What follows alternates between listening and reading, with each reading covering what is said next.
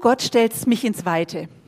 Was für ein Zuspruch, was für ein schöner Zuspruch für einen Täufling. Wenn ich den Vers höre oder spreche, dann kommt bei mir sofort ein Bild vor meinen Augen. Ich weiß nicht, wie es euch geht. Ich habe das Gefühl, ich stehe so an einer Anhöhe auf einem, auf einem Berg und mein Blick, der geht so in diese Ebene hinein. Das atmet Freiheit, das atmet Weite, da kommt richtig frische Luft. Und ich habe so das Gefühl, dass ich automatisch irgendwie tief durchatme. Was für ein schönes Bild. Statt Enge und Angst, Weite und Zuversicht. Was kann man einem Kind Schöneres mitgeben? Du stellst meine Füße auf weiten Raum.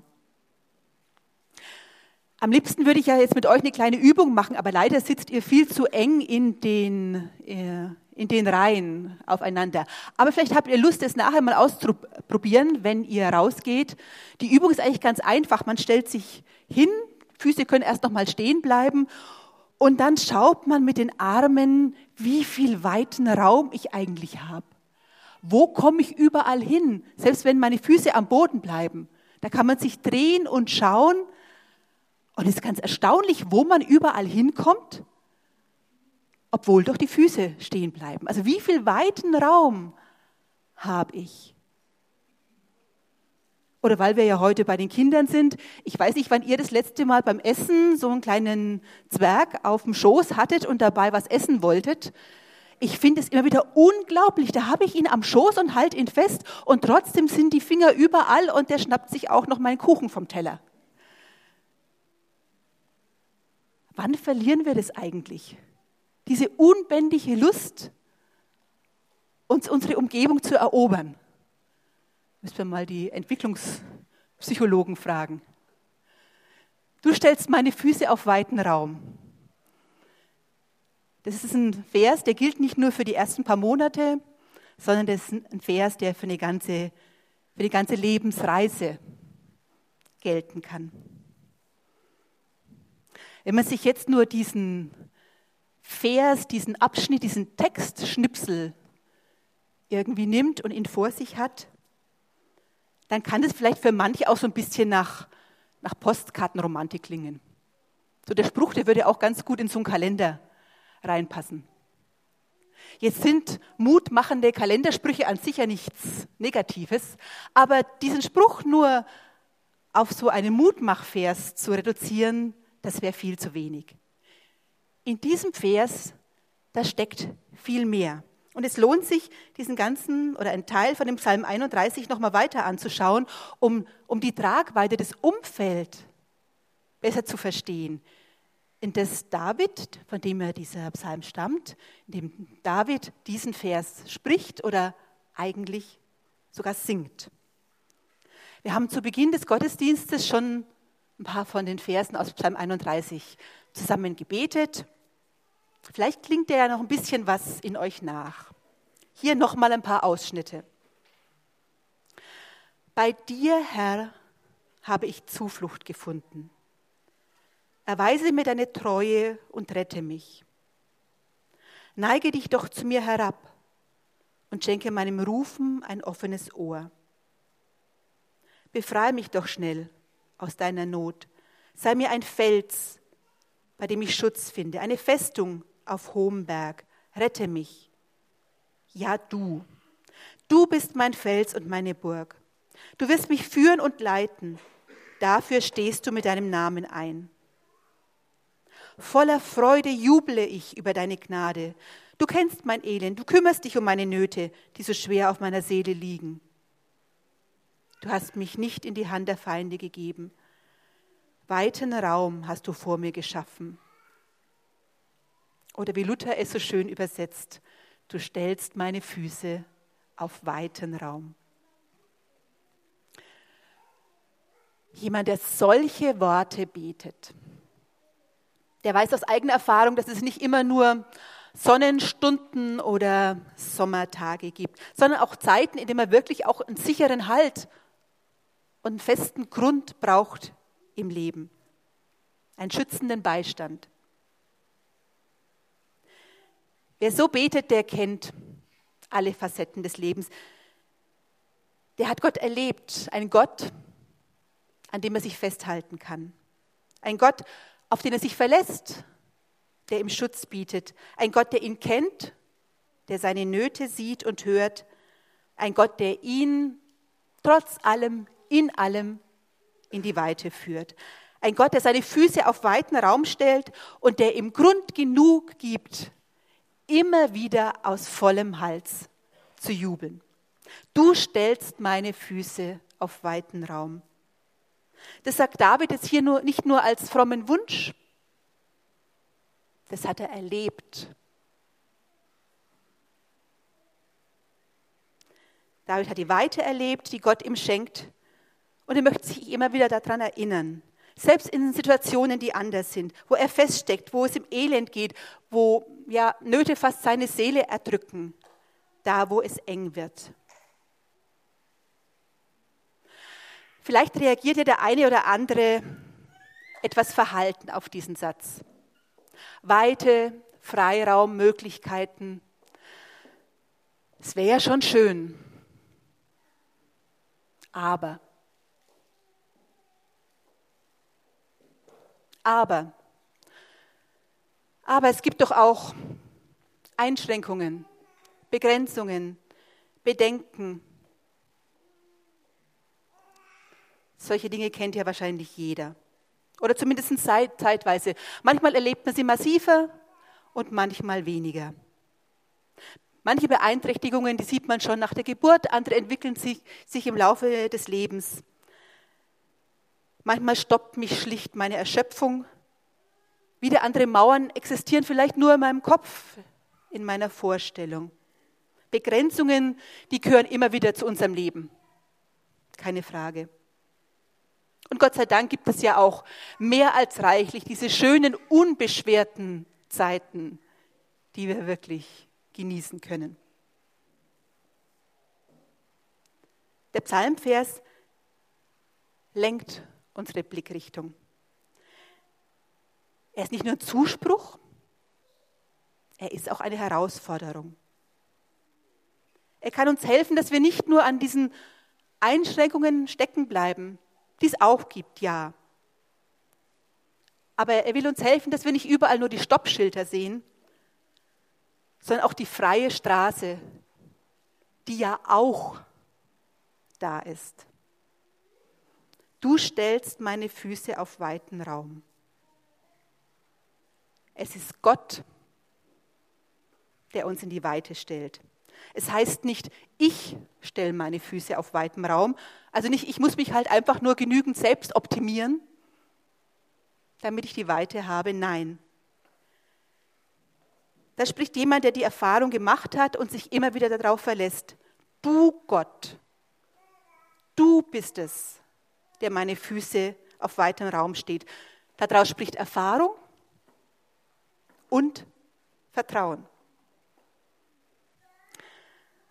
Bei so einem weiten, freien Raum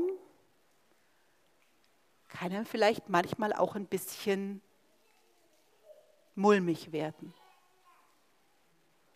Vielleicht geht es dem einen oder anderen ja so. Es gibt so Situationen, wo man so an der Schwelle steht vor so einem weiten Raum und erstmal ein bisschen stoppen muss, bevor man weitergeht ist nicht immer alles, nicht immer ganz so positiv besetzt.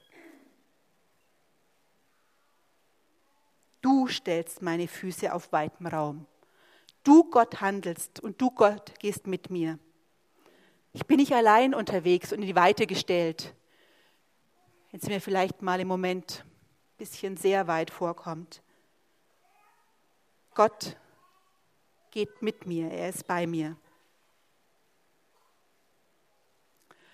Wunderschön finde ich, dass David Gott hier mit einem mit du anspricht.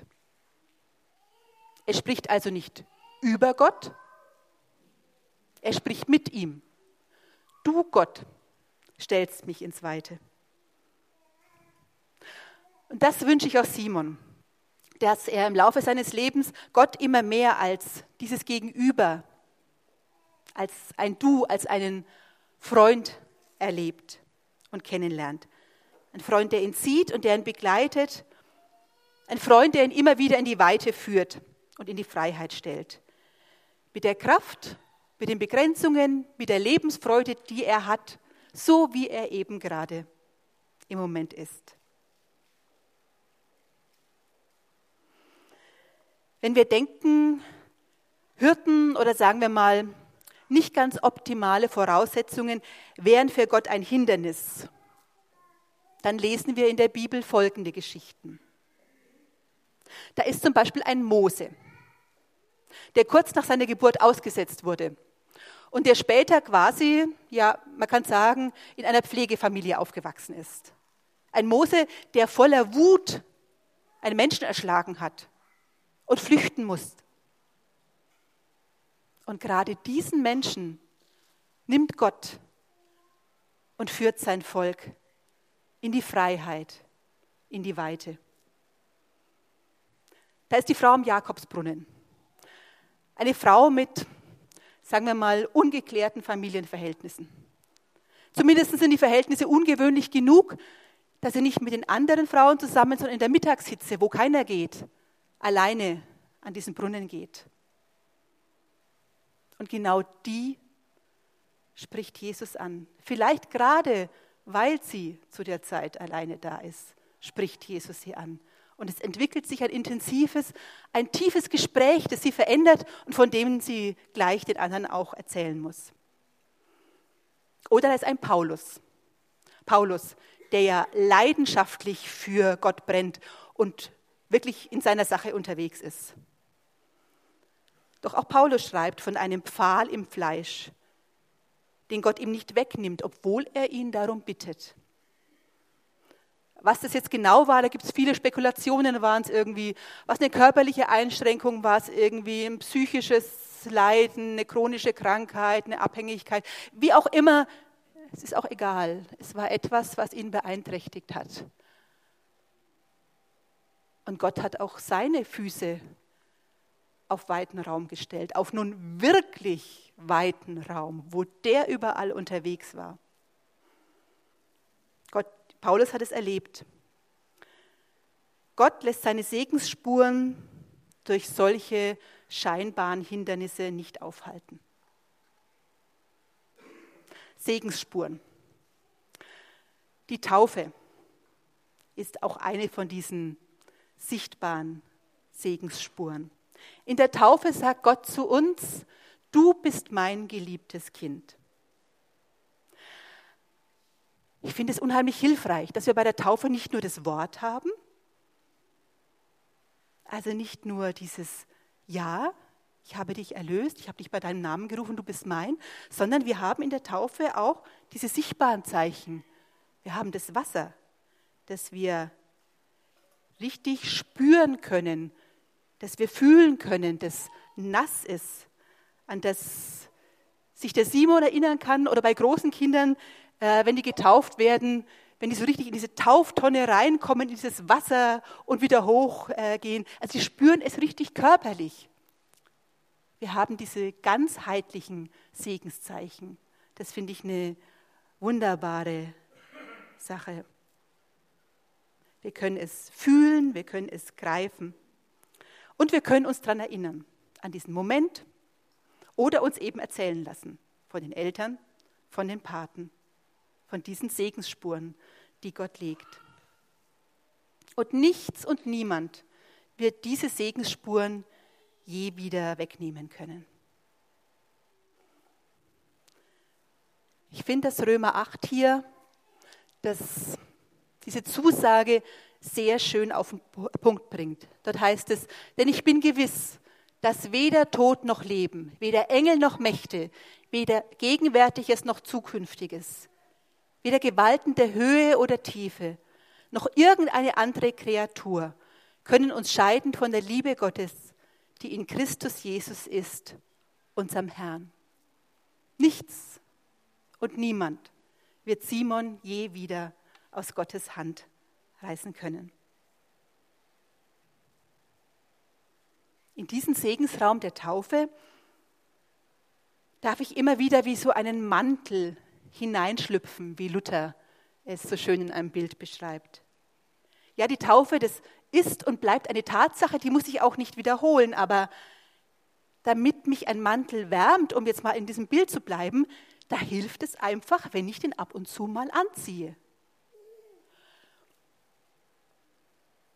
Natürlich kann Gott trotzdem wirken, keine Frage, aber ich glaube, wir, wir brauchen dieses Hineinschlüpfen in dieses Ja Gottes zu uns immer wieder. Klar, ich habe als Kind Gottes die Zusage, dass Gottes Geist in mir lebt.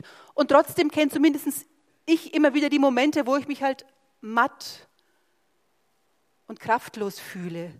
Wo ich merke, dass ich aus eigener Kraft oder hauptsächlich aus eigener Kraft vor mich hin wurschtel oder mit meinem eigenen Dickkopf. Und da bin ich Gott unheimlich dankbar, dass er mich immer wieder mal anstupst und mich daran erinnert, dass ich doch eigentlich seinen Heiligen Geist habe und dass ich aus seiner Kraft leben kann und darf. Auch wenn ich das manchmal schlicht einfach vergesse und ausblende, erinnert er mich wieder daran. Mit dem Taufschein, da ist es ja so wie in dieser Geschichte mit der Eisenbahn. Vielleicht kennt sie der eine oder andere wenn ich einen kostenlosen Freifahrtschein lebenslang für die Bahn habe, vielleicht sogar mit reserviertem Fensterplatz, in Fahrtrichtung auch noch, dann nützt mir dieser Fahrschein nicht viel, wenn ich ihn zu Hause in der Schublade habe. Es ist schön und gut, aber das bringt mir nicht viel. Ich muss diesen Fahrschein nehmen. Ich muss mich in diesen Zug setzen. Ich muss diesen Fahrschein einlösen und unterwegs sein. Erst dann erlebe ich, was eigentlich in diesem Schein, in diesem Fahrschein für Möglichkeiten, für ein Potenzial steckt.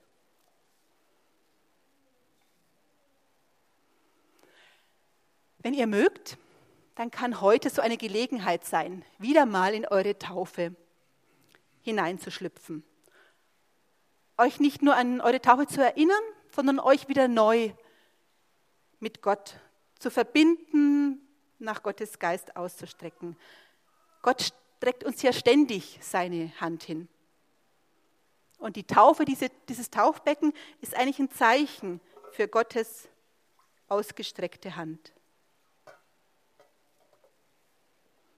Sein Ja zu uns. Und er wünscht sich nichts sehnlicher, als dass wir unsere Hand immer wieder neu in seine Hand legen, uns wieder neu mit ihm verbinden, quasi unser Amen zu seinem Ja zu sagen.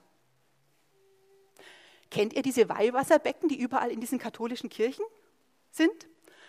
Ein Priester hat mir mal erklärt, dass das eigentlich Tauferinnerungen sind.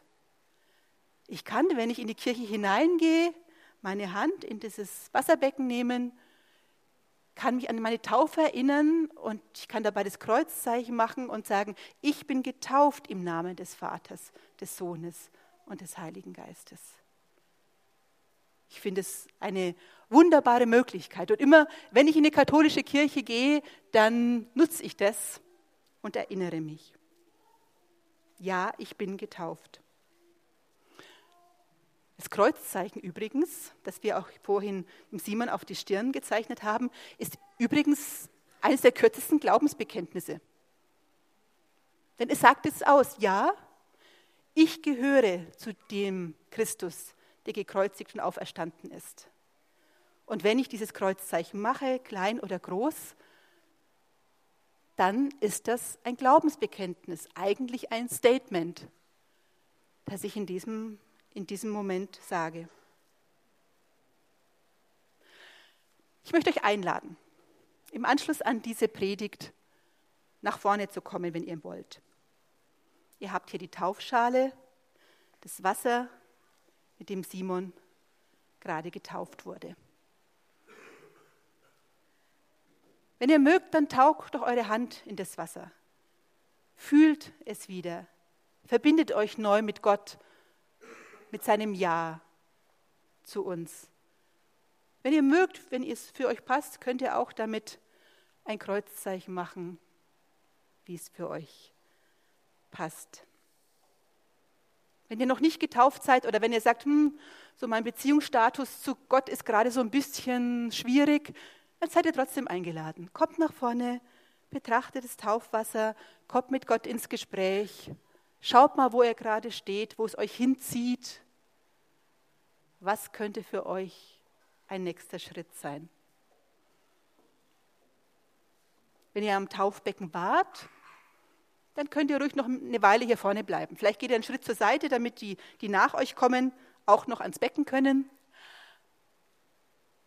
Bleibt noch ein bisschen vorne und redet mit Gott.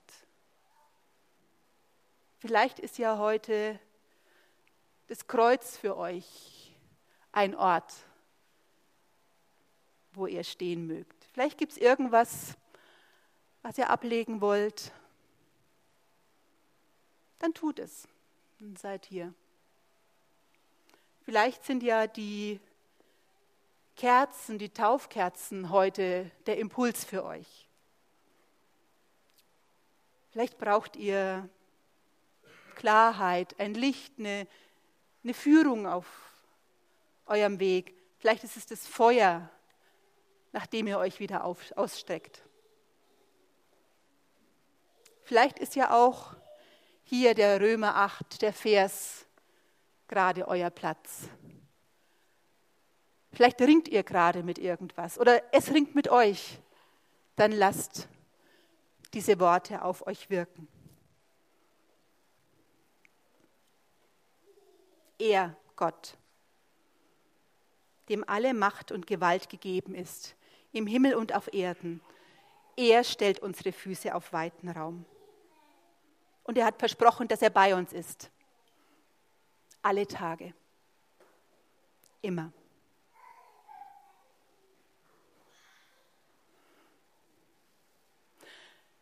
Ich bete noch und dann seid ihr eingeladen, wenn ihr mögt, euch wieder neu mit dieser Hand Gottes, mit eurer Taufe zu verbinden. Oder wenn ihr mögt, dann kommt von eurem Platz aus mit Gott ins Gespräch.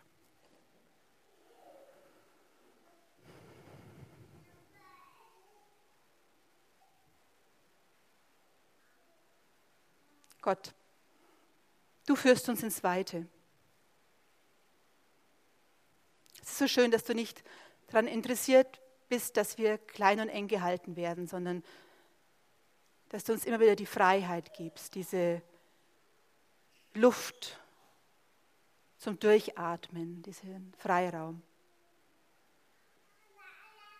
Erinnere uns immer wieder daran, dass wir in deinem Liebensraum, in diesem Raum leben, wo dein heilender Segen ist. Erinnere uns immer wieder daran. Und zeig uns, wenn wir es verloren haben. Hilf uns, dass wir uns wieder für dich öffnen, für dich und für deinen Heiligen Geist. Danke, dass deine ausgestreckte Hand uns gilt, wo auch immer wir gerade stehen.